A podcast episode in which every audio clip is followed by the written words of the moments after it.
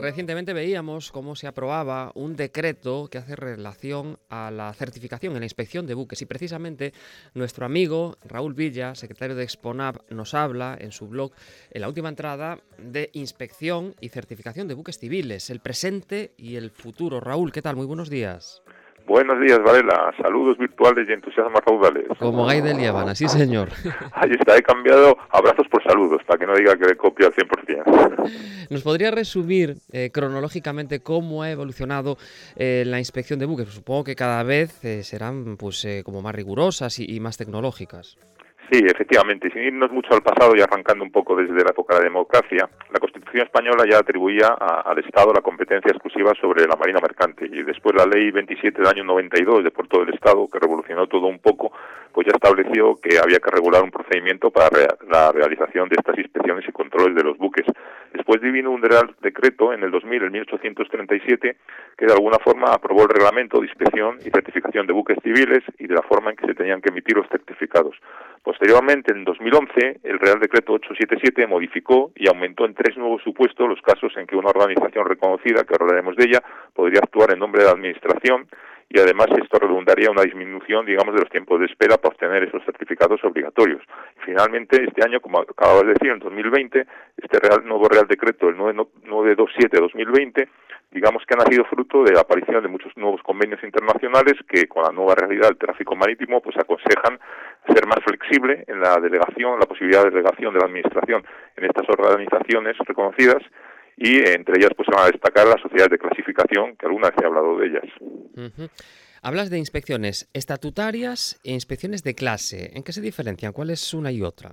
Bien, el, Real Decreto este que he comentado del 2000, el 1837, estableció, digamos, lo, que eran los principios de la función inspectora, las actividades de inspección que había que mantener durante todo el proceso de construcción de un buque, o bien de su transformación, o de la reparación, o de la reforma, o incluso durante todo el servicio. Entonces, digamos que de alguna forma este decreto eh, tenía el alcance y el contenido de las actividades inspectoras que abarcaban pues todas las etapas del buque, la previa al inicio de la construcción, la del proceso de construcción, durante la etapa durante la que estaba en servicio, incluso la que se procedía al desguace. Entonces, digamos que el alcance de estas actividades eh, está muy relacionado con lo que serían las actividades principales de las inspecciones estatutarias que están relacionadas a convenios internacionales principales, como por ejemplo el de las líneas de carga, el de la seguridad, el de solas, bien para construcción, para equipo o para radio, por supuesto el MARPOL relacionado con la contaminación marina, también el Código Internacional de Seguridad o incluso el PBIP, que es el de protección de buques e instalaciones portuarias.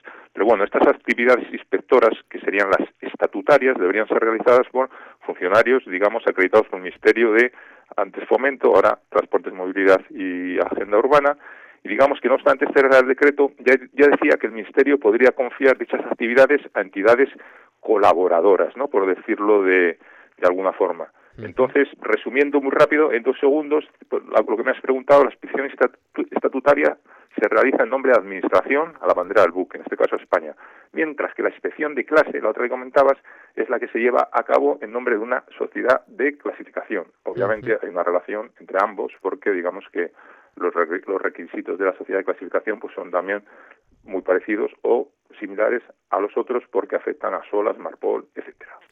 Eh, ¿Cuáles son las principales inspecciones de clase y, quién puede hacerlas en España? Pues mira, las de clase, que son las de sociedades de clasificación que me decías hace un momento, se podrían dividir en, casco y máquinas, ¿no? Por de alguna forma. Entonces, dentro de las de casco, pues tendríamos las de inspección especial o continua, tendríamos las de intermedia, la anual y la de dique. Y dentro de las de maquinaria, pues tendríamos también especial de maquinaria, de cola, calderas o incluso de tuberías. Y las reconocidas en España a día de hoy son las yo que más conozco, son Bureau Veritas, Lois y DNV, GL, y luego pues tendríamos también la China, una coreana y el Reina, que son italianos. Y ya para finalizar, eh, ¿qué destacarías de ese, de ese decreto que se ha aprobado recientemente? Eh, por cierto, ¿está en vigor ya? Pues mira, han acaba de entrar justo el 10 de noviembre, ¿eh? el pasado 10 de noviembre ha entrado ya en vigor. Y digamos que lo que amplía son los supuestos de actuación y delegación en estas sociedades de clasificación. Y hay dos puntos que son los que más eh, pueden igual Destacar que son uno que dice que cuando el buque recale en puerto español en días inhábiles se podrá delegar a sociedades de clasificación, que eso ya lo decía el antiguo, pero dice ahora cuando los no pueda ser, digamos, atendido por la Capitanía Marítima. Habrá que ver en qué condiciones se, produce eso.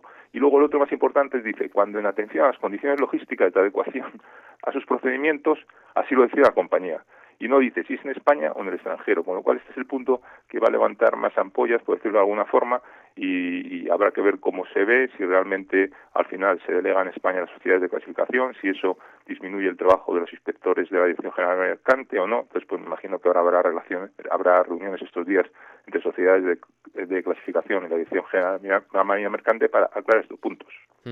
Raúl Villa, te leemos en el blog y te escuchamos aquí en la COPE. Gracias, buenos días. Vale, buenos días, un saludo.